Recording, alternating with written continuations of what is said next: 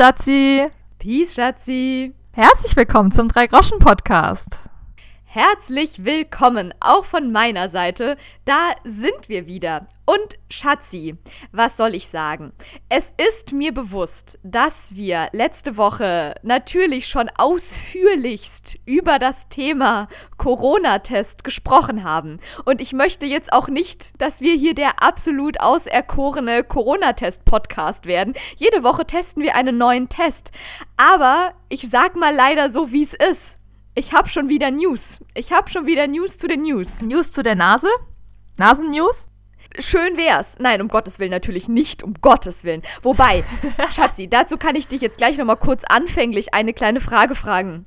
Glaubst du an Karma? Uh, weiß ich nicht. Also für mich selber glaube ich nicht. Und ich finde, dass, äh, wenn wir jetzt direkt mal hier äh, abbiegen ins Klugscheißertum, ähm, das prinzipielle Konzept finde ich sehr schwierig zu sagen, äh, du wirst dafür krass bestraft und dann äh, wirst du geboren, wiedergeboren in einer niedrigeren Kaste und hast es dann verdient, in diesem Erdloch leben zu müssen, äh, weil du in dieser niedrigen Kaste geboren bist. Da kann ich nicht einsteigen, aber die westliche New Age-Ansicht, die wir von Karma haben, zu sagen, wenn jemand scheiße ist, dann äh, wird das auch irgendwie mit Absicht scheiße ist, dann wird es auch irgendwie auf ihn zurückfallen.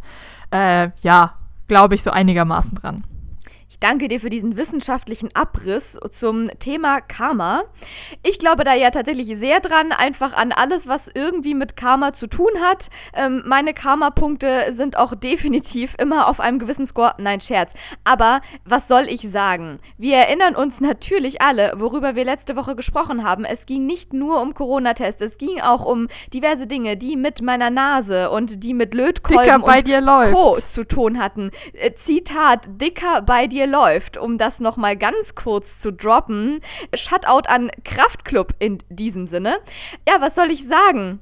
Ich hatte am Wochenende Nasenbluten. Oh nein. Ich hatte zum ersten Mal seit Jahrzehnten gefühlt wieder Nasenbluten. Wir haben es verschrien. Ja, und ich wollte wirklich sagen, da wird das Stichwort, nein, nicht das Stichwort, sondern das Sprichwort, wir haben es verschrien, mal so richtig Realität. Erst reden wir darüber und ich erzähle hier, wie glorreich toll doch meine Verlötungsaktion damals gelaufen ist. Und kurz darauf kriege ich wieder Nasenbluten. Das war schon ein kleiner Schock, muss ich ganz ehrlich sagen. Das war fast schon so ein Schock. Ich weiß, es ist vermessen, das zu sagen. Aber weißt du, so Leute, die so eine leicht offene Tuberkulose haben und wenn sie husten, jedes Mal Angst haben, dass dann da was in ihrem, was Rotes in ihrem Taschentuch ist. Wow. So war das bei mir jetzt beim Naseputzen. So jedes Mal so die Panik, scheiße, bitte mach, dass da nichts Rotes mit rauskommt. Gott sei Dank äh, ist Tuberkulose ja mittlerweile heilbar. Wir sind alle happy. Ähm, jetzt hatte ich voll den Faden verloren. Ich wollte dich was. Den anderes roten Faden fragen. äh, tatsächlich, den Ich roten Faden in meinem Faden Taschentuch. verloren. Ich hatte gerade voll die gute Frage an dich. Hatte sie mit Karma zu tun? Mm, nee. Gut, pass auf. Dann sage ich jetzt mal ein Stichwort. Äh, Du darfst, äh, red einfach mal weiter und ich, ich wollte nämlich gerade sagen, ich droppe jetzt das nächste Stichwort, äh, sprich Sprichwort. Und zwar, ähm, wenn es wichtig ist, dann wird es dir wieder einfallen. Wenn es unwichtig war, wird es dir nicht mehr einfallen. Ich labe einfach mal weiter. Äh, Taktik Nummer eins bei mir. Und du schreist dann einfach zwischendurch rein, wenn es dir wieder eingefallen ist. Denn ich wollte gar nicht unbedingt groß nochmal was von meinem Nasenbluten-Erlebnis der letzten Woche erzählen. Aber es gibt tatsächlich nochmal neue Infos zum Thema Corona-Test und die möchte ich euch nicht vorenthalten. Einmal ganz kurze Entwarnung. Erstens, ja, der Test letzte Woche ist tatsächlich Gott sei Dank negativ ausgefallen und ich konnte am Freitag drehen. Kleines Anekdötchen dazu vielleicht dann auch noch später. Aber das hat nichts daran geändert, dass ich gerade wieder in derselben Situation wie letzte Woche bin. Nämlich, ich hatte gestern schon wieder den nächsten Corona-Test und äh, was soll ich sagen? Das kleine Öfelchen unter mir, die glühenden Kohlen, sind mal wieder am Start. Aber sicher jetzt nicht mehr so krass wie letztes Mal, oder? Jetzt hattest du es ja schon mal hinter dir und Ganz genau. Also ich bin ja safe. diesmal, wobei ich mich natürlich niemals in Sicherheit wägen möchte, auch das ist etwas, weshalb ich an Karma denke. niemals zu sicher fühlen, weil wenn man sich zu sicher fühlt, dann kommt es mit volle Breitseite um die Ecke. Nein, Scherz. Aber tatsächlich, dadurch, dass ich ja erst letzte Woche negativ getestet war und dann doch auch außerhalb dieses Drehs sehr wenig soziale Kontakte in den letzten Tagen wirklich hatte, wohlweislich müsste, also es würde mich schon wirklich schwer wundern. Ich wüsste nicht annähernd, wo ich das herhaben sollte, dann äh, jetzt von gestern. Das heißt, ich bin so ein bisschen entspannter. Aber was ich eigentlich erzählen wollte, ist folgendes. Wir haben ja letzte Woche schon diverse Möglichkeiten dieser Testung durchgespielt. Sei es ein Abstrich im Hals oder in der Nase. Okay, damit war es das dann auch schon fast wieder. Aber ich dachte eigentlich, ich bin definitiv. Es gibt doch so einen Bluttest. Der ist zwar nicht wahnsinnig effektiv, aber den gibt es auch. Das soll, soll, wohl so ein Schnelltest in der Hinsicht sein oder so. Und da werden aber dann eher die Antikörper oder sowas getestet, ne? Ja, ich habe das nur gesehen in Indonesien oder so, wenn du da ins Flugzeug willst, dass sie dann so einen Bluttest wie so am Finger machen, wo sie dann irgendwie deinen Eisenwert oder sowas messen, dass du darüber das dann testen könntest. Aber ich weiß nicht, wenn du Corona dann schon im Blut hast, das ist ja nochmal, dann musst du ja krass weiter infiziert sein. Ich habe keine wissenschaftliche Statistik dazu, aber das gibt es auch. Interessant interessant, genau, ich habe das auch eher gehört. Das ist ja dann von Leuten, die quasi das dann schon mehr oder weniger bekämpft haben, der Körper Antikörper gebildet hat und dass das auch eher dann so ein Nachweis ist, dass man es hatte oder irgendwie so auch eher. Interessant, stimmt, davon hatte ich auch noch so ein bisschen was gehört, aber wovon ich tatsächlich noch nie gehört habe, ist die Sache, die ich da gestern Mittag dann mal wieder mitgemacht habe. Es ist wirklich mal wieder okay. aufs Neue ein Abenteuer gewesen. Natürlich äh, strömte es in Schütten gestern, selbstverständlich, um das nächste Stichwort zu droppen. Freunde und Freundinnen da draußen, das ist einfach mal wieder grandios hier, was wir sprachlich gerade raushauen, äh, beziehungsweise ich. Und dabei hat Laura nicht mal Urlaub.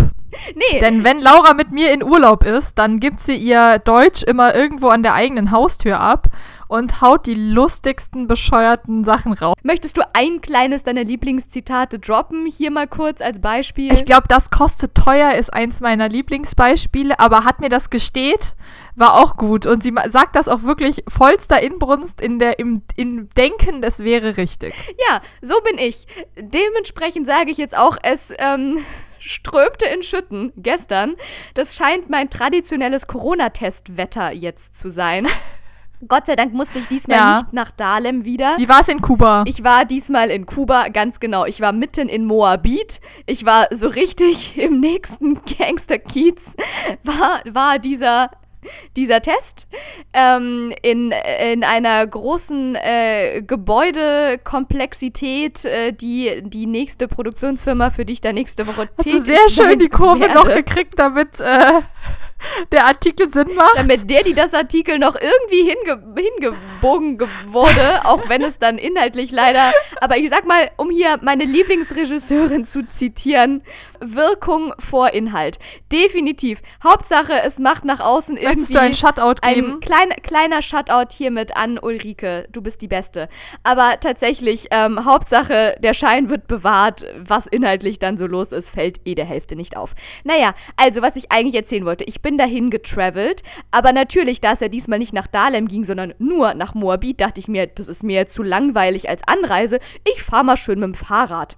Das will ich jetzt eigentlich gar nicht mal so groß aufbauschen, aber ich bin tatsächlich dann gestern einfach mal die 10 Kilometer mit dem Fahrrad nach Moabit gefahren, weil ich es kann. Genau, Leute, spart euch den Vortrag, wie sehr Laura Fahrradfahren hasst. Ganz genau. Das ist nämlich auch, da würden wir jetzt die nächste Stunde killen und dann wird das nichts mehr mit dem Podcast, aber falls ihr Laura mal persönlich trefft, fragt sie mal, wie sehr sie auf Fahrradfahren steht. Dementsprechend groß ist meine Not gerade, dass ich wegen dieser Tests und allem und Infektionszahlen und Co. gerade auf Fitnessstudio und alles verzichte und jetzt sogar schon so verzweifelt verzweifelt bin, mit dem Fahrrad 10 Kilometer durch Berlin zu fahren im Regen, weil ich dachte, jetzt habe ich das ja schon so drin, dass dieser Weg zum Corona-Test, der muss beschwerlich sein. Es muss entweder eine Stunde in den Öffis nach Dahlem gehen und dann muss man sich erstmal verlaufen und dann muss man da erstmal irgendwo durch russische Gefilde stapfen oder man muss einfach erstmal 10 Kilometer Fahrrad fahren im Regen. So wie ich gestern. Aber das ist eigentlich gar nicht das wirkliche Abenteuer. Das Abenteuer begann, als ich dieses Gebäude betrat und dann tatsächlich tatsächlich da in diesem Produktionsbüro gelandet bin,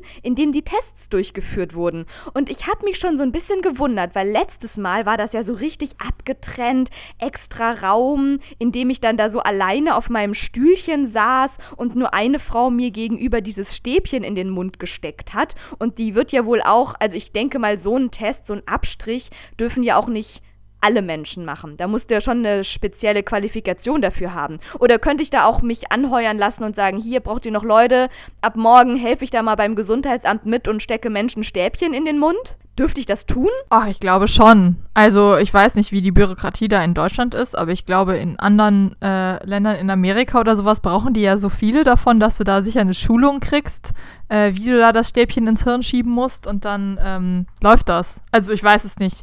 Vielleicht haben wir in Deutschland die Kapazitäten, da noch ausgebildete Laborassistenten oder sowas dafür zu verwenden. Man weiß es nicht. Ja, ich hätte das jetzt eher auch vermutet, dass das jetzt nicht jeder ungeübte Mensch machen darf. A, weil du kannst ja auch mit Sicherheit auch äh, Dinge falsch tun und Menschen dann wehtun damit. Und B, vielleicht, wenn du es irgendwie falsch machst, dann ist es auch nicht verwertbar, die, die Datenanalyse so, weil du da halt irgendwo falsch gestipst hast. Ich weiß jetzt nicht, ob das so kompliziert ist. Aber Schatzi, ich hab dir gesagt, ich gebe dir 10 Minuten, halt dich ran. Alles klar, ich mach schnell. Also, ich landete dann in diesem Produktionsbüro, was überhaupt nicht aussah wie irgendeine medizinische Einrichtung, von der ich äh, jetzt seitdem ausging. Sondern es war echt so ein riesen Space, fünf Schreibtische so und die eine, und das bitte, bitte ich äh, im Kopf zu behalten, hat auch gerade Mittag gemacht. Also, die löffelte da gerade so ihre mitgebrachten Spaghettis aus ihrer Tupperdose und jetzt komme ich mit meinem Test. Beziehungsweise vor mir war auch schon eine Frau mit, äh, mit dieser Testung, die war direkt vor mir, die habe ich noch abgewartet. Und dann kam ich dran. Und jetzt sage ich euch mal, was ich da gestern machen sollte. Es war mega strange. Ich habe von der anderen Produktionsassistentin oder wer immer das auch war in diesem Büro, bekam ich dann so einen kleinen Plastik-Jutebeutel, also nicht Jutebeutel, sondern halt so einen Plastik-Hipster-Beutel überreicht, oben zusammengesippt und das war quasi wie so mein Survival-Kit für diese Testung. Das war also quasi komplett kontaktfrei, hat sie mir das so überreicht. Da war drin ein Blatt Papier, so eine Art Pipette, so eine große Plastikdings mit einer Flüssigkeit drin, wie man das auch so kennt von so Augentropfen oder so, so Einwegaugentropfen, aber halt in mehr Flüssigkeit. Und so ein kleines Döschen, was halt echt so ein Döschen war, was du auch kriegst, wenn du irgendwo Sperma oder Urin oder sonst was spenden sollst, was man so oben wieder so zudrehen kann. Also nicht, dass ich schon jemals irgendwo Sperma um, gespendet okay. hätte, aber ich stell's mir von der Größe so mal so vor. Oder wie so ein Urintestungsdings, was dann irgendwie ins Labor kommt. So, dann sollte ich das eigenhändig auspacken, musste dann auch irgendwie tausend Sachen mal wieder ausfüllen, also viel Spaß, NSA mit meinen Daten mal wieder und meiner DNA. Und jetzt wird's richtig, richtig freaky. Dann hat sie gesagt, so pass auf, der Test ist jetzt folgendermaßen. Du musst dir diese Flüssigkeit, die in diesem Augentröpfchen Pipetten zugeschweißten Viech drin war, vollständig in meinen Rachen reindrücken. Und dann soll ich 30 Sekunden lang gurgeln und das Zeug dann in dieses Spermaspendedöschen reinspucken, zudrehen und alles wieder schön in den Plastik-Hipsterbeutel reinmachen, zumachen und ihr dann wieder kontaktlos überreichen. Okay. Und es war einfach mega creepy.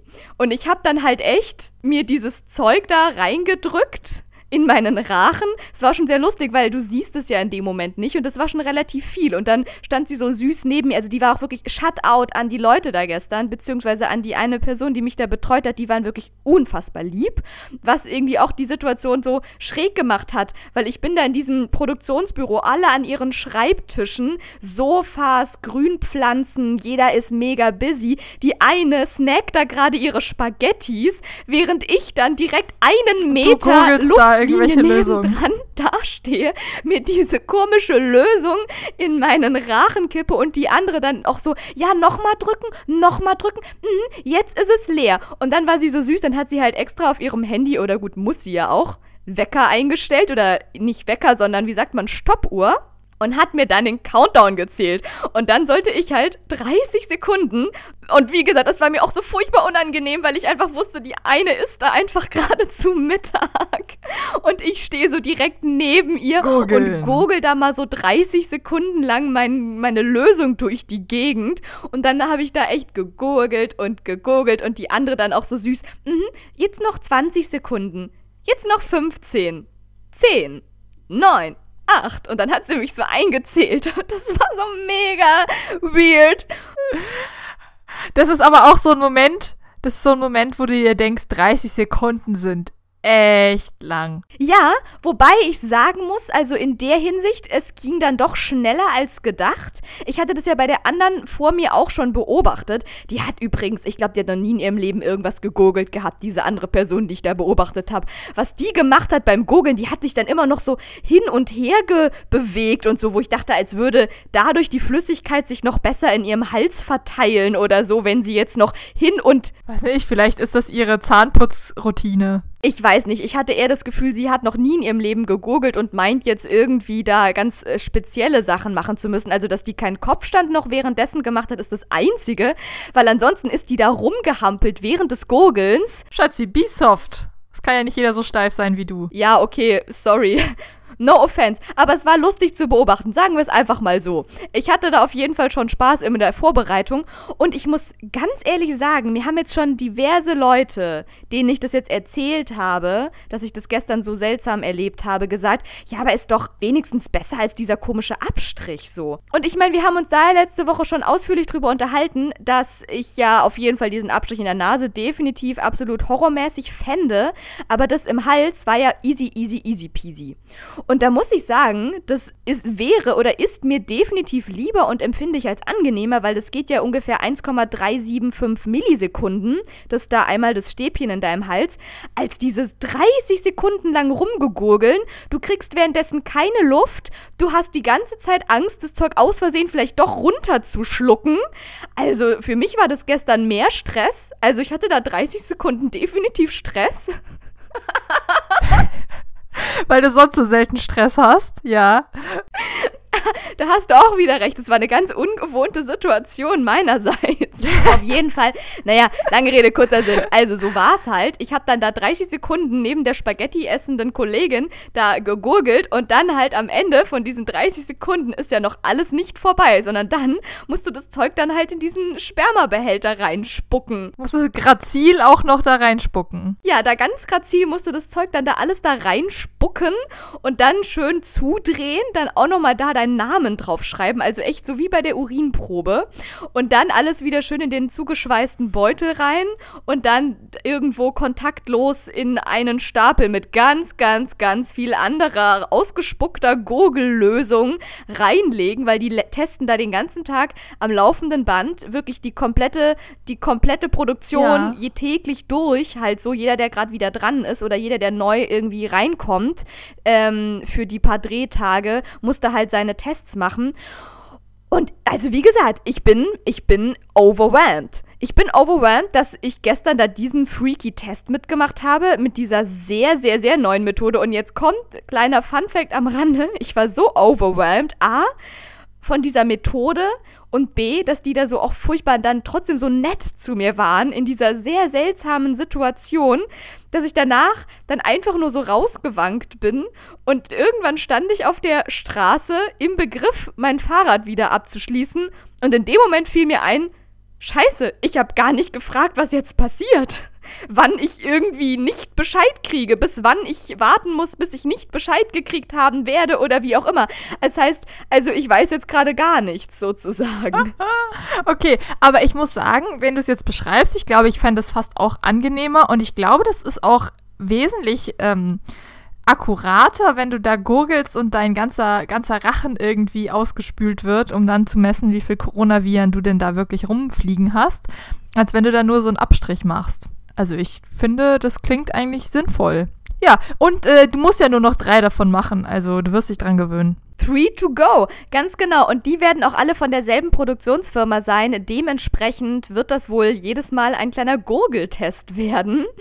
Ich halte euch definitiv auf dem Laufenden. Ja, sehr schön. Apropos Produktionsfirma, als ich dann da gestern mitten in diesem Büro stand und ja dann doch während des Gurgelns und auch noch so ein bisschen davor und danach Zeit hatte, mich umzuschauen, habe ich auch tatsächlich schon mal den kompletten Cast gespottet, weil die alle schön mit ausgedruckten Bildchen da an einer riesengroßen Wand hingen. Uh, und? Das war auch sehr interessant zu sehen und ich kann, ich sag's mal, wie es ist. Ich habe auch bei der Gelegenheit rausgefunden, das ist tatsächlich die Produktionsfirma, die auch Babylon Berlin produziert hat und mit Goodbye Lenin angefangen hat und alles. Es ist die Produktionsfirma von Tom Tikva.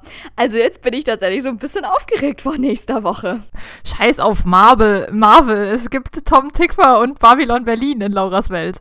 Ja, ich meine, hallo, die haben auch Cloud Atlas produziert und so. Das ist ja auch dein Lieblingsfilm. Das ist definitiv mein absoluter Lieblingsfilm. Aber ich glaube, da hing noch ein bisschen mehr Hollywood dran als eine Berliner Produktionsfirma, oder? Äh, definitiv, da hast du wohl auch wieder recht. Aber es bleibt auf jeden Fall spannend, wie das nächste Woche wird und auch die Wochen drauf. Es zieht sich ja bis in den November rein.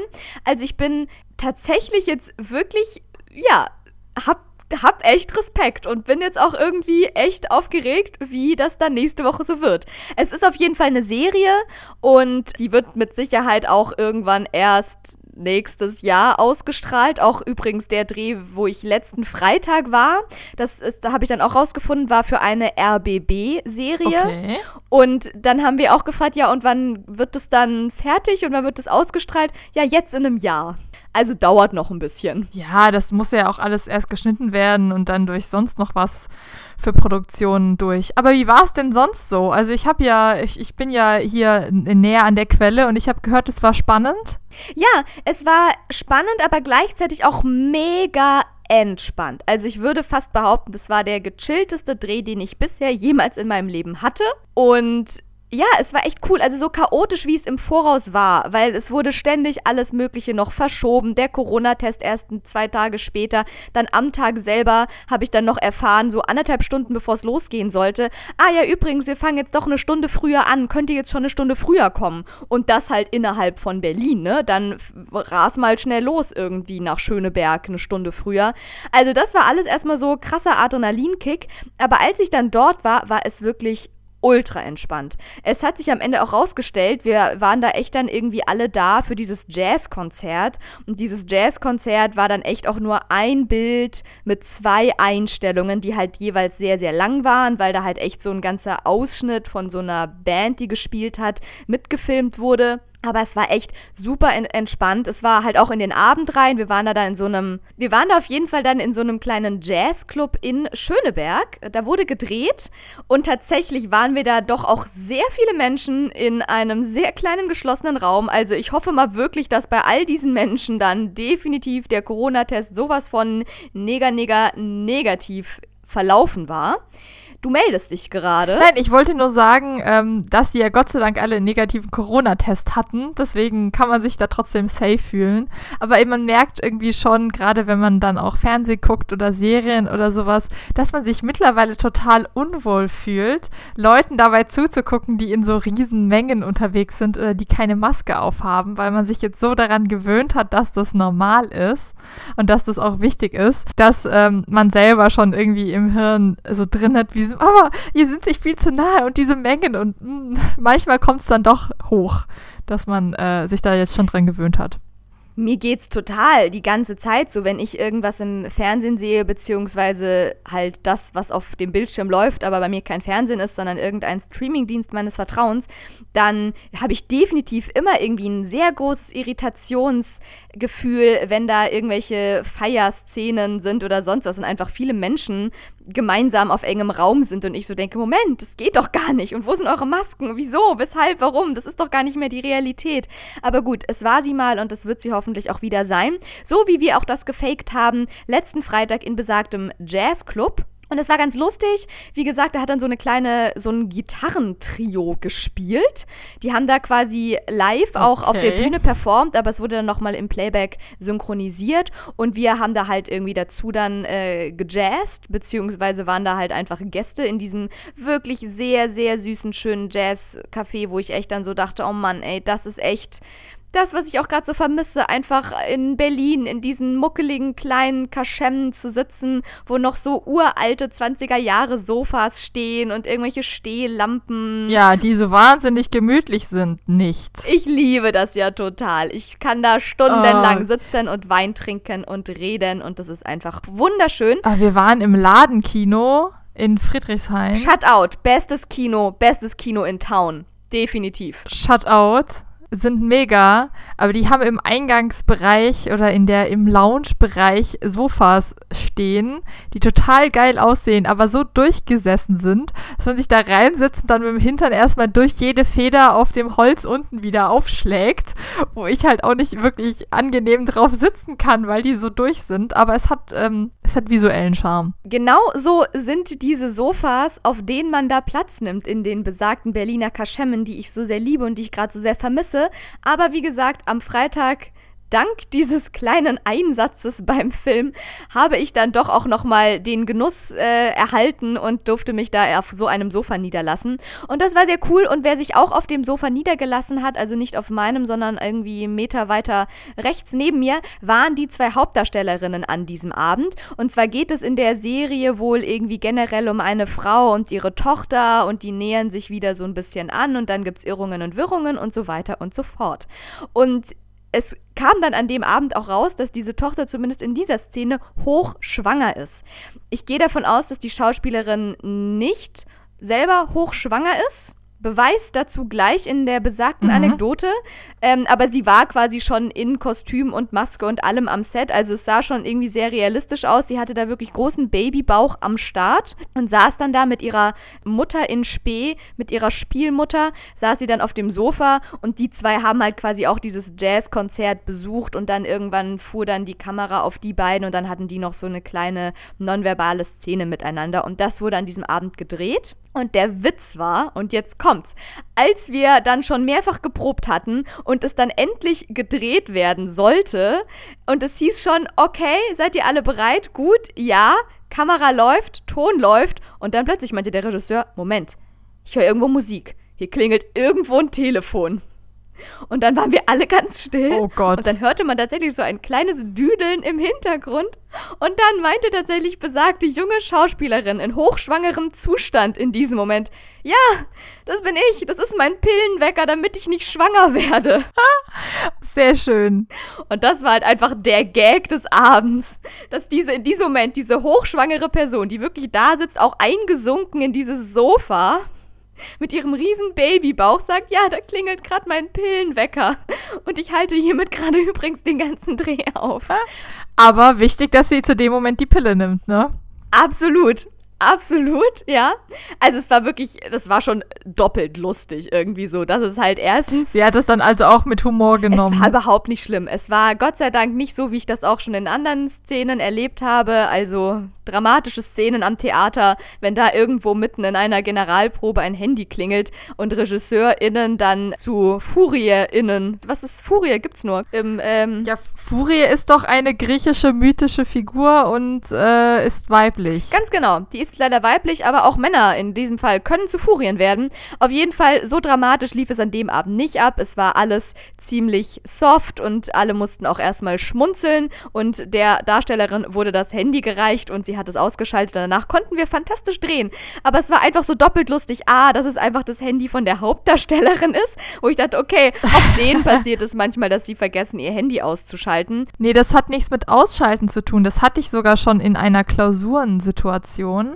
Das stand sogar damals auf unserem Abiturzettel, dass wenn du dein Handy ausschaltest, die meisten Handys die Funktion haben, dass der Wecker trotzdem klingelt. Das ist tricky, da hast dass du recht. Dass der Wecker das ja. überschreibt.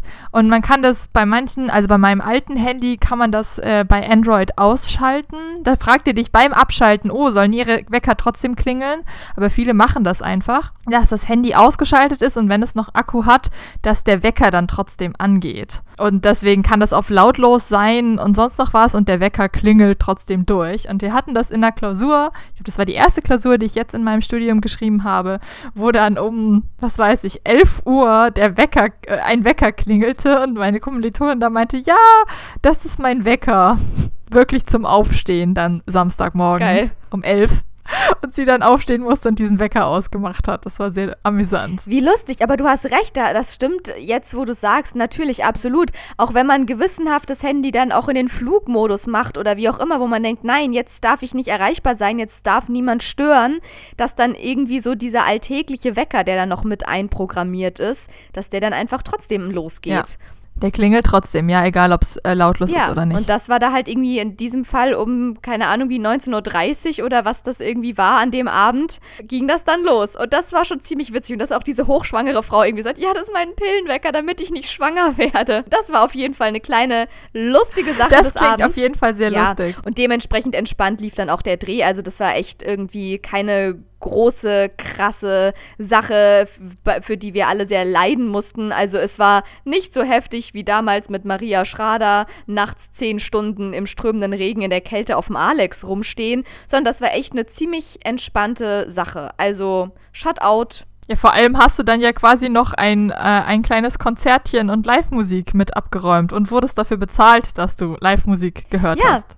Auch wenn es Jazz war. Ja, beziehungsweise es war dann irgendwie gar nicht immer so wirklich jazzig. Es war halt echt dieses Trio, dieses Gitarrentrio. Und die haben eher, naja, es klang sowieso andalusische Klänge, so Flamenco-Musik. Also da hätte jetzt auch noch irgendeine Flamenco-Performance stattfinden können. Es war eher sowas in die Richtung, was die da zu dritt gezupft haben. Okay. Ja, aber es war sehr virtuos, definitiv. Das muss man sagen.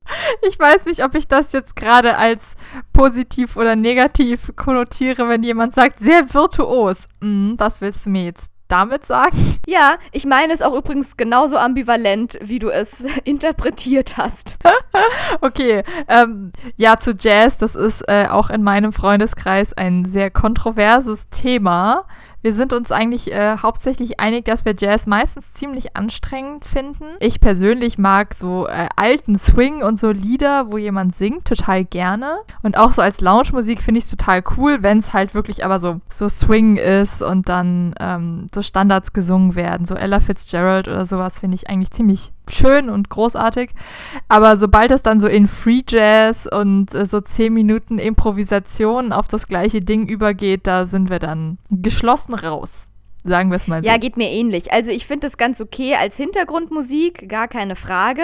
Ich mag das schon auch, so diese Klänge an sich. Aber ich könnte da, ich glaube, ich würde ausrasten, wenn ich irgendwie mir da so ein Konzert bewusst angucken müsste, weil irgendwie auch ich als irgendwie dann doch Mensch vom Theater, wo vieles auf inszenierte Aktionen hinläuft und auf einen dramaturgischen Faden, ist dann dieses rumimprovisiere, das macht mich einfach wahnsinnig. So. Und jeder darf mal und jeder macht mal und hier und da und so. Also wenn ich da bewusst wirklich partizipiere, irgendwas stresst mich dabei immens. Innerlich ist da Stress am Start. Okay, also mich stresst die Musik und dich stresst der, äh, der Mangel an Dramaturgie. Obwohl das kann ja auch sehr dramaturgisch sein, wer dann äh, wann dran ist.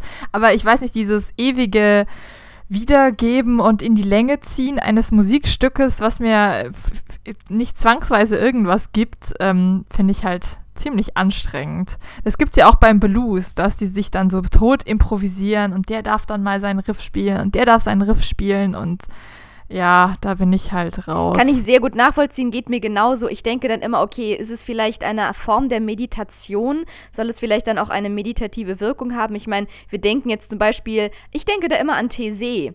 Thésée, dieser Pilgerort, äh, dieser ökumenische Pilgerort in den Bergen in Frankreich. Und da gibt es ja auch eine große. Es ist nicht in den Bergen. Okay, gut, er ist jetzt nicht mitten in den Bergen. Ist auch wurscht. Es ist ein ökumenischer Pilgerort in Frankreich. Und da gibt es eine große Kirche, in der auch jeden Tag ähm, Zeremonien abgehalten werden. Und da zum Beispiel wird auch gesungen. Und da singt man dann auch diese Lieder, die in diesem kleinen Thésée-Heftchen drin sind, singt man ja auch wirklich tausendmal wiederholt hintereinander. Ja. Und da soll halt auch so eine Art meditative Wirkung haben irgendwie so. Wo ich mich dann auch frage, ist das dann beim Jazz und Blues improvisieren vielleicht auch so, dass sie da in irgendeine Art Trance-Zustand sich versetzen und dann da so vor sich hin improvisieren?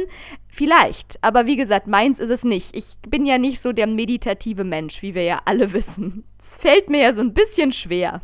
Ich weiß nicht, also wir hatten, wir haben das in meinem Folklore-Ensemble immer mal wieder. Er sagt, oh, das ist voll das meditative Stück und das könnte ich irgendwie fünf Stunden spielen. Und bei 80 Prozent der Stücken denke ich mir, ich finde es langweilig, können wir hier mal irgendwo ankommen? Ich will das nicht nochmal machen. Also dieses, ähm, diese, dieses Gefühl von, oh, das ist voll meditativ und ich kann es jetzt noch fünf Millionen Mal machen, bekomme ich sehr selten. Die, aber zu diesem Jazz-Ding, also was ist wie mit neuer Musik? Ich würde mir das freiwillig nie gerne lange anhören. Ich finde das auch extrem anstrengend. Aber es macht Spaß, es zu machen. Also auch wenn es dann so Loops und Überlagerungen und es klingt total grausig, aber es macht mega Spaß, es zu produzieren. Ähm, vielleicht hat es ja. Ich, ah, ich glaube nicht, dass es für Jazzer jetzt wahnsinnig äh, so ist, weil ich glaube, die haben auch Leidenschaft für ihre Musik und es. Ich habe riesen Respekt für Leute, die Jazz spielen, weil ich weiß, wie schwierig das ist und was für ein wahnsinnig guter Musiker du sein musst, um überhaupt diese Improvisation zu können. Aber es ist einfach nicht so meine Definitiv, Musik. ich stimme dir da absolut zu und ich wollte da auch jetzt wirklich no offense hier. Ich wollte da wirklich auch nichts irgendwie runterspielen. Es ist mir auch bewusst, dass gerade Improvisation ist wirklich die höchste Form von Kunst in dem Fall, weil du ja wirklich, wirklich sehr, sehr gut sein musst, um überhaupt dann auch improvisieren zu können. Nicht nur irgendwie hast dann halt fünf Wochen lang das eine Stück geübt und dann kannst du es halt irgendwie, sondern auch einfach frei musikalisch sein zu können, ist ja fast noch genialer. Aber trotzdem, mein Geschmack ist es nicht so wirklich. Aber da fällt mir eine Sache noch zusätzlich dazu ein. Und zwar apropos Swing okay. und so weiter Musik und apropos nächste Woche Produktion und bei der Produktionsfirma, die auch Babylon Berlin produziert hat, da wollte ich dir noch eine witzige Sache erzählen, die mir vorgestern Abend passiert ist. Und zwar, wie ich ja glaube, ich bereits schon erwähnt hatte, gucke ich ja gerade die dritte Staffel Babylon Berlin. Falls ich es noch nicht erwähnt hatte, habe ich es hiermit jetzt dann getan. Hast es hiermit erwähnt, ja. Sie ist übrigens grandios großartig, also guckt sie euch auf jeden Fall an. Wenn ihr schon die ersten zwei Staffeln toll fandet, dann werdet ihr die dritte lieben. Und wenn nicht, dann guckt euch. Ich habe ja keine einzige Folge gesehen von Babylon Berlin bis jetzt. Hier so Hashtag Werbung ist gerade alles wieder in der Mediathek von der ARD online. Kannst du dir alles angucken. Ich kann es dir wirklich nur wärmstens empfehlen. Und was ich dazu sagen wollte, apropos ARD-Mediathek, davon erzähle ich nämlich jetzt. Und zwar wollte ich mir vorgestern Abend dann noch eine weitere Folge zu Gemüte führen, denn mein Binge-Watchen besteht ja bekanntermaßen daraus, dass ich jeden Tag genüsslich eine Folge angucke. Eine Folge das gucke. Das wollte ich gestern Abend auch noch so schön schnell mal machen. Und jetzt kommt's. Ich war bei Folge 5 der dritten Staffel angekommen. Was soll ich sagen? Exakt diese fünfte Folge, als ich da drauf geklickt habe in der ARD-Mediathek, da kam dann immer nur so ein trauriges weißes Dreieck mit einem traurigen Smiley in der Mitte drin und unten drunter stand, dieses Video ja. kann leider nicht wiedergegeben werden. Bitte versuchen Sie es noch einmal. Ja, was glaubst du, wie oft ich das nochmal versucht habe und es einfach nicht ging? Dann dachte ich mir, okay, hat der ganze Browser gerade ein Problem, der Server, was auch immer für ein R? Auf jeden Fall habe ich mich dann durchgeklickt und habe dann rausgefunden, dass jede andere fucking Folge von jeder Staffel und auch von dieser Staffel läuft. Nur nicht meine fünfte Folge der dritten Staffel. Da kam immer nur das traurige weiße Dreieck und hat mir gesagt, sorry Laura, heute nicht. Was habe ich dann überlegt? Gut, gucke ich mir jetzt, äh, äh, skippe ich diese Folge, gucke mir dann einfach wahnwitzig die sechste Nein. Folge an und habe einfach die fünfte dann verpasst, weil ich wollte dann auch. Das wäre ja verrückt. Absolut. Das geht ja eigentlich wirklich dramaturgisch gar nicht. Und ich wusste auch nicht, was mache ich jetzt. So, also ich war mal wieder, es war mal wieder kurz äh, Verzweiflung on fleek. Und dann dachte ich mir, okay, pass auf. Letzte Chance. Es wird nämlich in der ARD-Mediathek, was ziemlich cool ist, darüber haben wir auch schon mal gesprochen, gibt es zu jeder Folge auch immer noch eine Hörfassungsfolge dazu. Schatzi, du reagierst nicht, aber ich hoffe, du hörst mir trotzdem zu. Ich höre dir zu, natürlich. Es gibt immer eine Hörfassungsfolge. Ich bin gespannt, was jetzt kommt. Ich kann antizipieren, was du jetzt sagen wirst. Aber ich höre dir trotzdem weiter gespannt zu. Jetzt kommt's nämlich. Meine Verzweiflung war so groß, dass ich dachte, okay, also ich bin nicht gewillt, jetzt etwas anderes zu schauen. Und ich bin auch aber nicht gewillt, jetzt einfach eine Folge zu skippen und mir jetzt schon die sechste Folge anzugucken. Also, die einzige Wahl, die ich habe, ist, wenn ich diese fünfte Folge jetzt einfach trotzdem gucken will, ich muss mir die Hörfassung angucken. Es führt kein Weg dran vorbei. Und das habe ich auch tatsächlich getan. Und es war mega geil. Es war wirklich super spannend. Also erstmal auch dazu, falls ihr ähnliche Probleme haben solltet oder auch mal, auch mal dann in Zukunft haben solltet, wie ich sie hatte.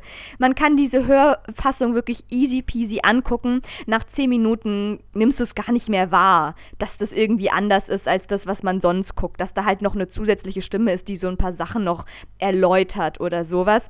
Das war überhaupt nicht schlimm. Also wenn ich jetzt an die Folge zurückgucke, echt, ich habe die ganz normal angeguckt und habe die, den Plot wahrgenommen und habe sie sehr genossen. Und es war echt jetzt nicht irgendwie ein Störfaktor oder sowas. Und es war aber zusätzlich sogar noch ein bisschen interessant, weil ich es sehr, sehr spannend fand, was dann immer noch visualisiert wird, quasi sprachlich. Oder beschrieben wird, ja. Ja, ganz genau. Also es fand ich wirklich spannend und es ist ja echt eine krasse Leistung, wirklich von den Leuten, die, die das produzieren, dazu gucken, okay, die Folge läuft ganz normal und wir wollen sie ja auch nicht zu sehr irgendwie wichtig? unterbrechen mit die ganze Zeit nur Gelaber, was man gerade sieht.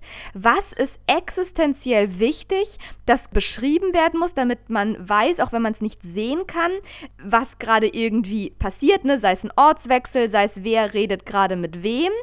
Das ist natürlich das Essentiellste, das wurde auch immer gesagt. Man, man sieht ein Gebäude, bla, steht irgendwie davor. Oder auch wenn was eingeblendet wird. Kurz bei Babylon Berlin werden ja auch manchmal noch so kurz irgendwie auch nochmal irgendwelche Locations schriftlich irgendwo eingeblendet. Ah, okay, ja. So brechtmäßig. Ja, aber nur so ganz leicht manchmal. Und dann wurde halt immer gesagt, in weißer Schrift und dann das vorgelesen.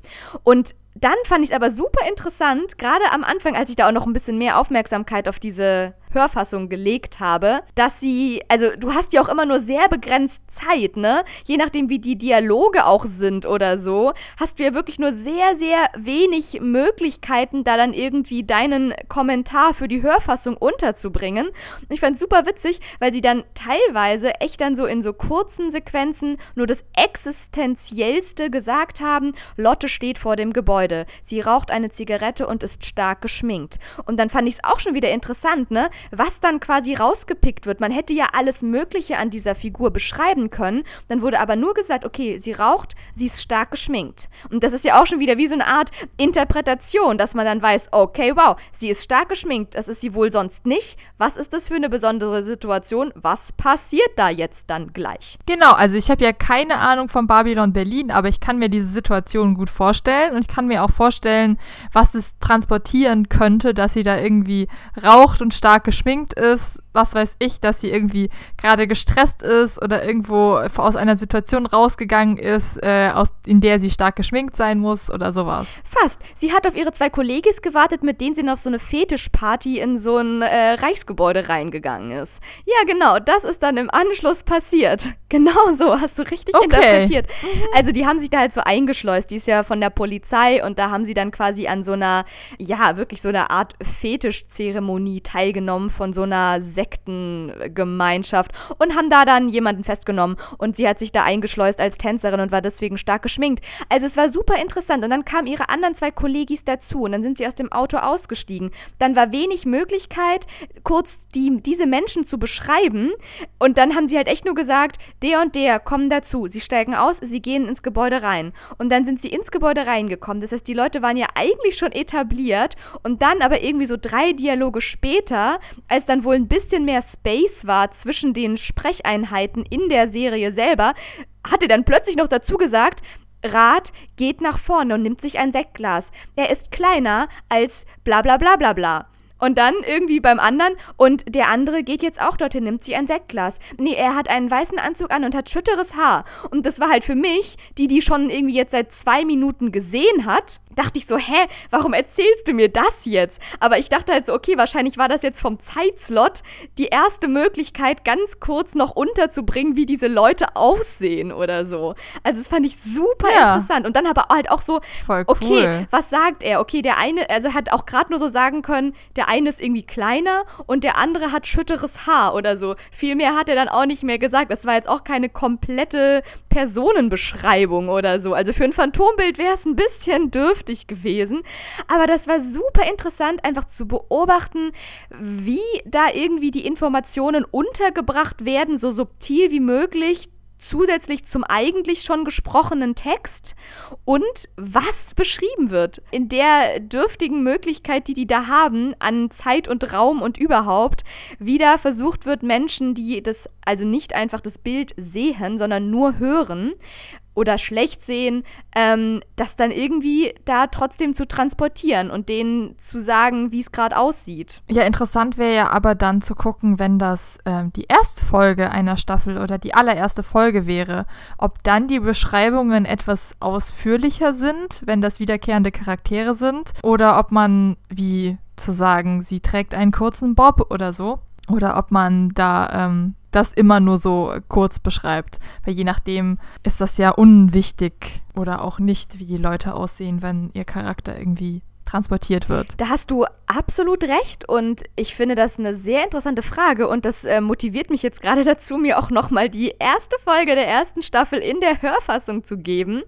Ja, soweit ist es jetzt schon ah. gekommen. Ich werde das jetzt wissenschaftlich analysieren. Die Frage ist aber auch sehr interessant in der Hinsicht, dass ich jetzt überlege, wie existenziell wichtig für eine Handlung ist es überhaupt, Menschen zu beschreiben, wie die aussehen. Weil ich so denke, naja, du hörst ja auch die Stimme, ja. du weißt, was sie tun. Und auch wenn ich ein Buch lese, und da muss ja von mir aus auch nicht ganz genau beschrieben sein, wie jemand aussieht, ich habe ja sofort, sobald ich ein Buch lese und da gibt es eine Figur, habe ich ja eine Art Bild von dieser Person in meinem Kopf. Und ich glaube, für so eine Hörfassung ist es dann eher noch wichtiger, wenn du versuchst, der Story zu folgen, dann halt echt eher so existenzielle Dinge zu beschreiben, wie, okay, jetzt sind sie dann da, jetzt steigen sie gerade ins Auto, jetzt fahren sie dann dahin und so, dass du wirklich weißt, was einfach ja. passiert von Dingen, die man nicht hören kann. Es ist sehr interessant, was du da sagst, ähm, weil ich überlege gerade in Büchern, wird ja Kleidung nur beschrieben, wenn es irgendwie einen sinnvollen Mehrwert hat, Kleidung zu beschreiben.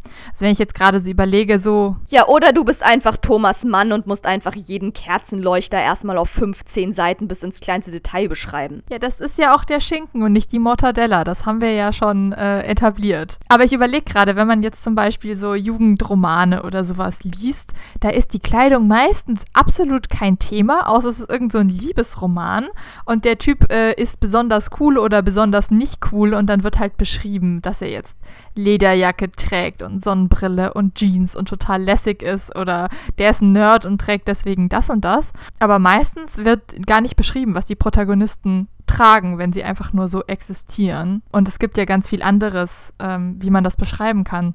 Das erinnert an mich an eine Kolloquiumssitzung, die ich hatte, wo es um digitale Verarbeitung von Schrift ging wo wir uns ähm, über ein Projekt unterhalten haben, die, ein, ähm, die sich selber ein bisschen mit ihrer äh, Forschungsfrage in den Fuß geschossen haben, aber die analysiert haben, wie in englischen Übersetzungen oder in standardamerikanischen Übersetzungen von Grimms Märchen Menschen beschrieben werden. Und was, das, das, was da für Arten von Beschreibungen und Adjektive verwendet werden, wie Menschen aussehen. Und die hatten eigentlich einen feministischen Auftrag oder hatten das quasi, wollten feministisch sein und zu beweisen, dass Frauen ja immer nur als schön beschrieben werden und Männer als andere Attribute. Und es hat sich halt herausgestellt, dass das nicht der Fall ist, sondern dass Grimms Märchen, ähm, dass die Hauptprotagonisten erst meistens gar nicht wirklich beschrieben werden, außer es ist wirklich essentiell wichtig für die Story. Aber ansonsten ist das halt der Prinz. Ob der jetzt braune oder äh, was weiß ich Haare hat, interessiert keinen. Aber dass die meisten Beschreibungen Beschreibungen für alte Leute verwendet werden für, oder für Leute, die irgendwie eine krassere Rolle spielen. Also, dass die Hexe total plastisch beschrieben wird oder dass die Frau total, alte Frau total plastisch beschrieben wird. Einfach weil das, und wir haben das dann historisch irgendwie betrachtet, dass das halt außergewöhnliche Menschen sind, die mehr beschrieben werden müssen, weil alte Leute haben ja dann irgendwie Attribute, an denen du auch erkennen kannst, wie sie ihr Leben leben. So ein junges Mädchen ist halt ein junges Mädchen für, für diese Oral History. Oder dass die Bösen genau genauer beschrieben werden, weil die ja irgendwie spannend sind. Ähm, und es war dann sehr interessant, erstens das zu analysieren und dann aber auch irgendwie zu sehen, wie die dann in ihrem Bericht über das, was sie da erforscht haben, quasi zähneknirschend zugeben mussten, dass ihre feministische Annahme zu beweisen, dass ja Frauen immer nur benachteiligt werden, weil sie nur als hübsch beschrieben werden, dass sie das gar nicht bestätigen konnten mit dieser Analyse. Das finde ich eine richtig, richtig spannende Untersuchung. A, in der Hinsicht, weil ich jetzt irgendwie ja. so denke, klar, was man da rausgefunden hat und was das quasi wieder mit, äh, mit der Interpretation eines Märchens macht. Aber auch wenn es dir nicht bewusst ist, ist es ja subtil drin, wenn du das Märchen liest. Und dann ist es ja trotzdem so, dass da bestimmte Bilder dann genau so entstehen, wie sie vom Erzählenden auch dann gewollt sind. Nämlich dann hast du halt für irgendwie die Personen, die dann ausführlicher beschrieben werden, die sind dann ja auch mehr geprimed irgendwie so. Für die hast du ja dann auch irgendwie, die, die treten dann noch stärker hervor, wenn die Hexe so ausführlich beschrieben wird. Das finde ich super interessant. Genau, ja, und das sind meistens die Antagonisten. Ja, natürlich. Das sind ja auch eh immer die spannenden Charaktere. Und ich finde es auch interessant, dass da quasi die antifeministische Anschuldigung sozusagen, ähm, dass die quasi nicht bestätigt werden konnte. Witzigerweise fällt mir auch gerade im Hinblick auf Film da auch nochmal eine andere Sache ein, die leider das wieder ziemlich unterstreicht. Und zwar ist mir noch eine andere Sache in den letzten Tagen untergekommen. Ich stelle dir jetzt einfach mal diese rhetorische Frage, weil es dramaturgisch sinnvoll ist, aber bin mir ziemlich sicher, dass ich die Antwort schon weiß. Hast du den neuen Tatort gesehen am Sonntag? Nein. Natürlich nicht. Wieso auch? Äh, nächste rhetorische Frage, habe ich den Tatort ja wohl gesehen? Ja, natürlich, ja klar habe ich den gesehen.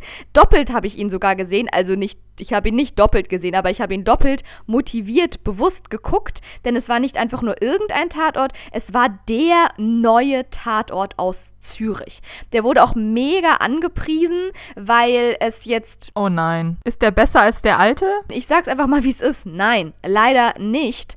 Obwohl er wirklich sehr, sehr hoch angepriesen wurde. Es gibt nämlich jetzt ein neues Kommissarinnen-Duo in Zürich und dementsprechend ist es quasi alles neu. Zwei neue Kommissarinnen, neues Team, neue Stories, natürlich. Und das wurde irgendwie sehr, sehr hoch. Irgendwie, wow, wir feiern unsere Zürich-Premiere wow, wow, wow. So alle Tatort hat alle Medien bemüht und dementsprechend motiviert war ich dann auch am Sonntagabend diesen Tatort zu gucken und war wirklich sehr gespannt und muss leider jetzt im Nachhinein sagen, ja, sie haben ihre Versprechen leider nicht wirklich erfüllt und ähm, ich war dann doch relativ enttäuscht am Ende dieses Tatorts, denn also er war nicht schlecht, aber er hat mich definitiv nicht vom Hocker gehauen und es war eigentlich ja ziemlich mittelmäßig so. Okay. Das soll jetzt erstmal nicht die Sensation sein, die ich verkünden möchte. Guckt ihn euch trotzdem gerne an, wenn ihr Lust habt auf einen mittelmäßigen Kriminalfilm. Die Story an sich war eigentlich ziemlich gut und da hätte man definitiv noch viel mehr rausholen können, aber es war einfach ziemlich lame umgesetzt. Tut mir wirklich sehr leid. Daran können auch die zwei neuen Schauspielerinnen, die die zwei neuen Kommissarinnen performt haben, nichts ändern. Das war definitiv eine dramaturgische Sache, die da so ein bisschen schiefgelaufen ist an dem Abend. An die zwei Kommissarinnen, da möchte ich auch überhaupt nichts bemängeln. Die haben ihren Job genauso gut gemacht wie alle anderen Tatort-Kommissar innen muss ich wirklich sagen, da gab es kein Pro, kein Konter. Die haben mich jetzt zwar auch nicht mega vom Hocker gehauen, dass ich sagen würde, wow, das ist ja mal voll das geile, krasse neue Team, was für eine Kombi, was für per Personalities, mega. Wie es zum Beispiel ähm, damals, als es das neue Team aus Dresden hatte, okay, jetzt wird es kurz nerdig für die Insider, aber in Dresden mit, ah, wie heißt die eine Coole, die auch da in den schlimmen Till Schweiger-Filmen mitgespielt hat, die blonde Coole, ähm, Ach so, äh, ähm, äh, Alvara Höfel. Ja, genau. Die und noch zwei andere sind da zum Beispiel in dem neuen die Team cool. für Dresden gewesen. Die waren echt so cool. Den hat man super gerne irgendwie zugeguckt. Die mochte man sofort als Persönlichkeiten. Da habe ich auch sogar einen gesehen von. Ja, das ist auf jeden Fall immer ein guter Tipp, diese Tatorte auch von denen aus Dresden. Naja, auf jeden Fall so krass vom Hocker gehauen hat mich dieses neue Team aus Zürich jetzt nicht, aber die waren total solide, finde ich. Die haben gescheit ermittelt, so dass die Story dann halt am Ende kacke umgesetzt war, können die zwei Mädels nichts dafür. Sowohl als Figuren nicht, als auch als Schauspielerinnen nicht. Umso frappierender fand ich dann tatsächlich das, was die Tatort-Community insbesondere auf Twitter Weil wie wir ja wissen, wird Tatort hauptsächlich auf Twitter besprochen, dann dazu rückgemeldet hat. Und zwar A, einmal die Community sprach mir zwar auch gleichzeitig aus der Seele, dass viele gesagt haben, war auch nur mittelmäßig, ziemlich enttäuscht, war gar nicht so toll wie angekündigt, aber, und das finde ich ziemlich krass, sehr, sehr, sehr viele Menschen, wenn nicht sogar 50% aller Kommentare, die ich mir da so mal schnell zu Gemüte geführt habe, haben das daraufhin zurückgeführt, dass der Tatort so scheiße gewesen sei, weil dieses neue Team und mit den zwei Frauen und es war ja nur Zickenkrieg und es konnte ja nichts werden und jetzt haben wir da dieses zwei Kommissarinnen-Team hier nur so für die Frauenquote und jetzt habt ihr da nichts draus gemacht und es bringt einfach nichts. Zwei Frauen beim Tatort, schmiert's euch ab. Das ist wirklich, die haben sich ja nur angezickt. Das hat einfach keinen Wert. Und da dachte ich mir echt so, wow. Ich meine, der Tatort war nicht gut der hat wirklich, das, den, den, darf man auf allen möglichen Ebenen bemängeln. Aber das lag nicht daran, bloß weil da zwei Frauen ermittelt haben. Und ich habe das noch bei ja. keinem anderen Tatort gesehen oder quasi gelesen, wenn der nicht gut war, dass das dann auf das Kommissarrennen oder Kommissarinnen, sei es Mann, Mann oder Mann, Frau gemischt, zurückgeführt wurde. Bei keinem anderen schlechten Tatort aus XY, Schieß mich tot, Z, Wuppertal, Bielefeld, whatever. Ich weiß, da gibt es keine Tatorte. Schatzi. Aber es gibt ganz viele andere andere, auch genauso lame Tatorte aus allen möglichen anderen Städten ich mit anderen Ermittlerteams. Und wenn das die zwei, äh, wenn das dann zwei Männer waren, die ermittelt haben, habe ich noch nie gelesen, dass die Community geschrieben hat, ja, und die zwei Kommissare, die haben sich ja auch nur angebrummelt die ganze Zeit und ihre blöden Altherrenwitze oder so. Deswegen war der Tatort so dämlich lame oder so. Aber kaum sind da mal zwei Kommissarinnen am Start und der Tatort ist leider nicht so gut, heißt es, ja, der war scheiße, weil das war die ganze Zeit Zickenkrieg. Und da muss ich wirklich sagen, ich meine, das wäre eine berechtigte Aussage, wenn es so gewesen wäre. Vielleicht noch. Aber ich habe den Tatort angeguckt und da ist viel langweilig und vielleicht auch ein bisschen nervig gewesen, aber die zwei haben sich nicht angezickt. Also sorry. Da zicken sich die zwei aus München und das sind zwei Männer, zicken sich mehr an. Ich wollte gerade sagen, wenn es zwei zickige Dieven gibt im Tatort, dann sind es die zwei Kommissare aus München. Und das geht mir so richtig auf den Senkel, dass die sich die ganze Zeit anbitschen und äh, immer was mit dem anderen auszusetzen haben. Der eine ist immer gute Kopf, der andere ist böse Kopf, einer hat immer irgendeinen Ausraster und macht seine Arbeit total schlecht und die sind die ganze Zeit in so einem Petty-Kleinkrieg zwischeneinander. Das sind die größten Zicken ever und das sind zwei Männer. Absolut. Ich die sind so geschrieben, ne? Aber. Absolut. Und da wird es ja auch nie bemängelt. Also wirklich nicht. Und ich verfolge das ja auf den sozialen Medien. Und die zwei jetzt da am Sonntag, die zwei Frauen, das war halt so, ne, neuer Tatort, das ist auch ein neues Team, das heißt, die beiden beschnüffeln sich gerade noch, so wie man das so kennt, wenn zwei Kommissare oder zwei Kommissarinnen irgendwie halt auf jeden Fall einfach zwei neue ArbeitnehmerInnen zusammenkommen in ein Team und dann natürlich sich erstmal nicht so wirklich mögen und dann so ein bisschen kleine Konkurrenz herrscht und so. Ja, Klar gab es da so die ein beißen, ne? Genau, da gab es so die ein oder andere Stichelei, wie das so ganz normal ist, wie man das so dramaturgisch machen muss, wenn irgendwie, weil es geht ja nicht, dass einfach von Anfang an Harmonie herrscht. Aber das war definitiv jetzt nicht irgendwie so, dass da irgendein Zickenkrieg am Start gewesen wäre und schon dreimal nicht, dass das wiederum ausschlaggebend dafür gewesen wäre, dass dieser gesamte Tatort nicht gut war. Also hat sich Twitter mal wieder von seiner besten äh, polemischen, politischen Ma Macho-Seite gezeigt äh, und sie haben wieder Meinungen von sich gegeben, die keiner wissen wollte. Absolut. Und was mich noch mehr schockiert hat, war, dass das auch genauso Frauen übrigens auch geschrieben haben. Ja, ja, aber das ist ja wieder, also es gibt ja viel diese, oder es gibt ja öfter, dass Frauen sich dann über Zicken aufregen, äh, weil das natürlich auch ein ganz wunder Punkt ist, glaube ich, dass man uns vorwirft, wir wären zickig auch wenn wir einfach nur unsere Meinung durchsetzen oder uns äh, wehren und dann wird von Männern gesagt, ja, die ist ja mal wieder zickig. Äh, nur weil wir halt dann nicht spuren, sondern unsere Meinung sagen. Und ähm, dass, dass das irgendwie auch als Kritik von Frauen kommt, kann ich mir schon vorstellen, weil die sich dann natürlich auch missrepräsentiert fühlen und dann lieber in diese Kerbe reinschlagen zu sagen, oh, der war schlecht, weil die waren zickig, anstatt dann ähm, den Standpunkt einzunehmen, vielleicht war der schlecht, aber es lag nicht an den Frauen und ähm, das ist jetzt nicht, dieses Wort Zickigkeit ist halt sehr, sehr aufgeladen und ähm, finde ich, sollte abgeschafft werden. Absolut. Weil kein Mann wird als zickig bezeichnet. Ja, Da gibt es so, so vieles gerade, okay. Und jetzt machen wir einen riesen Fass auf und wir labern schon seit einer Stunde und ich habe immer noch nicht meine Quizfrage gedroppt.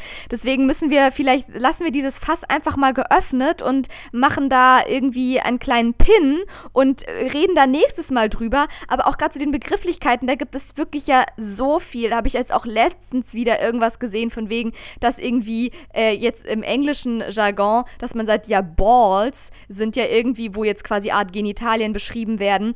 Das, das aber steht dann für was Kräftiges, für was super, wenn man irgendwie Cojones hat, wenn man Eier hat in der Hose, dann ist es irgendwie super. Aber Pussy, das ist dann gleich wieder, oh, da kannst du ja gar nichts. Das irgendwie, du Pussy, Ja. du, du Feigling, ne, was auch immer dahinter konnotiert ist, irgendwie so. Also das ist ja auch schon, ne, das ist krass sexistisch. Auch wieder Begriffe, Begrifflichkeiten. Ja, aber das hat man ja total gemerkt, dass du sagst, oh ja, die zicken sich an. Das ist der, die feministische Sache und Männer brummeln sich halt an. Ne? Das ist, kommt ja aufs Gleiche raus, quasi, wahrscheinlich von der, von der zwischenmenschlichen Aktion, die da gerade abläuft. Nur, dass es bei Männern halt so, ja, die brummeln sich, ja, das tun halt Männer und das ist ja nicht so schlimm und das ist jetzt auch nicht so nervig. Aber wenn Frauen dann mal aneinander geraten, dann ist es gleich zickig und zickig ist ja einfach nur nervig und nicht nachvollziehbar in dem, was wir im Kopf Ja. haben. Absolut. Ja, ich habe da Meinungen zu. Das ist echt ein größeres Fass, das wir vielleicht ähm, aufeinander mal verschieben sollten. Absolut. Ich merke gerade, ich könnte mich da definitiv jetzt noch mal eine Stunde drüber mit dir unterhalten. Aber da die Zeit ja schon weit fortgeschritten ist und vor allem ich, also ich, ich hab's Natürlich, ich habe quasi alles genauso aufgebaut. Wie wir ja gelernt haben, lege ich großen Wert auf keine Improvisation, sondern auf puren dramaturgischen Faden. Denn Schatzi, Thema Zicken. Apropos Zicken. Dazu habe ich jetzt gleich die perfekteste Überleitung aller Zeiten. Aber um da jetzt irgendwie niemanden zu vergrämen, wir lassen dieses Fass, dieses riesengroße rollende Fass, dieses, dieses Cognac, Cognac, Gin und Whisky Roll das Fass rein. Roll das Fass Absolutely. rein. Das haben wir jetzt reingerollt, das lassen wir offen für euch und wir werden uns da definitiv noch weiter drüber austauschen. Aber weil es jetzt einfach die Zeit gebietet und vor allem das Stichwort da ist, möchte ich doch mal direkt, apropos Zicken, möchte ich jetzt doch mal direkt übergehen zu meiner kleinen Quizfrage, die ich für den heutigen Tag und nur für dich, Schatzilein, vorbereitet habe. Okay, ich hoffe, du setzt mich jetzt nicht wieder hier äh, irgendwo hin und sagst, ich muss das wissen. Naja. Weil ich bin kein Ziegenprofi. Ja, pass auf. Also, ähm, es hat sowohl indirekt was mit Ziegen zu tun, bei denen wir jetzt ja auch guter Letzt gelandet sind, als auch damit, dass du ganz anfänglich erwähnt hattest, dass es ja gewünscht ist, dass wir uns über wichtige linguistische Themen, Lifehacks, Linguistik, Lifehacks austauschen und ein bisschen was Ich glaube, das habe ich nicht zu im Podcast gesagt, sondern so 30 Sekunden zu davor. Wissenschaft und Natur und Mensch und Tier beitragen. Und dazu habe ich tatsächlich Okay. jetzt auch eine Frage vorbereitet, die sich genau in diesen Feldern bewegt. Es hat was mit Tieren zu tun, es hat unter anderem auch was mit Ziegen und vielleicht auch was mit Sprache zu tun, aber es könnte auch was mit anderen biologischen Ergebenheiten in dieser Welt zu tun haben. Und jetzt verschwurbel ich mich mal so Okay, Laura, richtig dolle und komme einfach zum Punkt und lese jetzt einfach mal nur ab, was hier steht. Und zwar. Biologen der Queen Mary Universität in London konnten belegen, dass a. Ziegen Dialekte entwickeln oder b. die Flecken auf dem Fell von Milchkühen wandern oder c. Schafen auf ihrer Wetterseite dickere Wolle wächst. A, B oder C? Na, was sagt die Hobbybiologin? Ah, ganz klar. Warum sagst du A? Ähm, also, weil B absolut mal so, Laura lacht sich hier schon checkig. Haha. Check ich. Willst du vielleicht nicht lieber doch das mit den Milchkühen und den Flecken nehmen? Nein, das macht sowas von gar keinen Sinn. Die Flecken haben, sind Haut angeboren. Das wäre ja so, als würde man sagen, oh ja, dein Muttermal ist gewandert. Äh, ja, außer du hast jetzt ein Facelift äh, bekommen, dann wandert dein Muttermal Ja. vielleicht. Ansonsten ist es eine Pigmentierung der Haut, da passiert gar nichts. Oder dein Muttermal entpuppt sich nicht als Muttermal, sondern irgendwas als was anderes und mutiert dann auch durch die Gegend und so. Das kann ja auch schon passieren. Ja, das wollen wir ja gar nicht. Das stimmt, das wollen wir auch keiner Kuh. Das wünschen wir auch keiner Milchkuh. Mm, mm, mm, mm. So, äh, Schafe, ich kann mir nicht vorstellen, dass die Haare auf der einen Seite stärker anfangen zu wachsen das macht auch mal so richtig gar keinen Sinn. Ja, aber es ist ja die Wetterseite. Also da mal zu erklären, Schafe stehen ja draußen. Gerade zum Beispiel. Aber Schafe sind ja in nicht Irland, doof. da wo du ja auch schon mal warst. Und da ist das Wetter doch auch die Situation. Ich war jetzt auch auf ist doch Texel auch und da gibt's öfters auch ziemlich nur Schafe. rau, ne? Es kann stürmen, es kann wehen, es kann winden, es kann schütten und es kann, ähm, wie habe ich es vorhin gesagt, strömen und schütten und winden und wehen. So, für alle Insider hier. Es schüttet in Strömen, Und dementsprechend, Aber Laura, ein Schaf ist ja nicht doof. Ein Schaf ist ja keine Statue, die immer gleich auf dieser Wiese steht und sich denkt, äh, nein, ich bewege mich jetzt hier nicht weg. Das ist meine Wetterseite, das ist meine Nicht-Wetterseite.